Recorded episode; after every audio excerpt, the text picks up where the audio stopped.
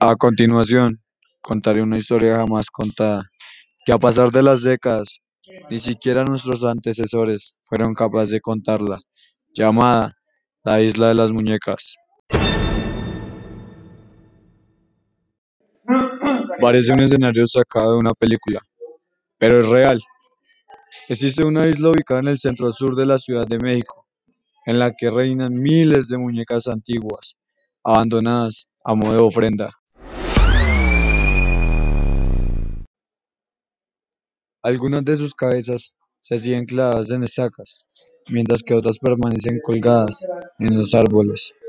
La historia se remonta al año 1950, cuando el propietario del terreno de ese entonces, Julián Santana, empezó a colgar muñecas como protección contra los malos espíritus.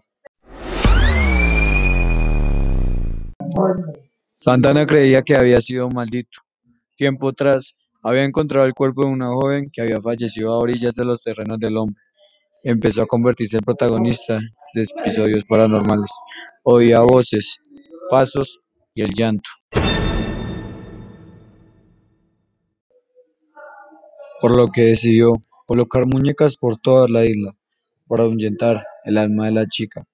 Su obsesión llegó hasta tal punto que pasaba horas y horas buscando muñecas en la basura y en los canales del Cuencano. Santana falleció en el año 2001, cuando se encontraba a las orillas de un río, justo después de comentarle a su sobrino que una sirena quería llevarse. Ahora, el lugar se ha convertido en un sitio turístico y las autoridades de la región se plantean en crear un museo para conservar las muñecas.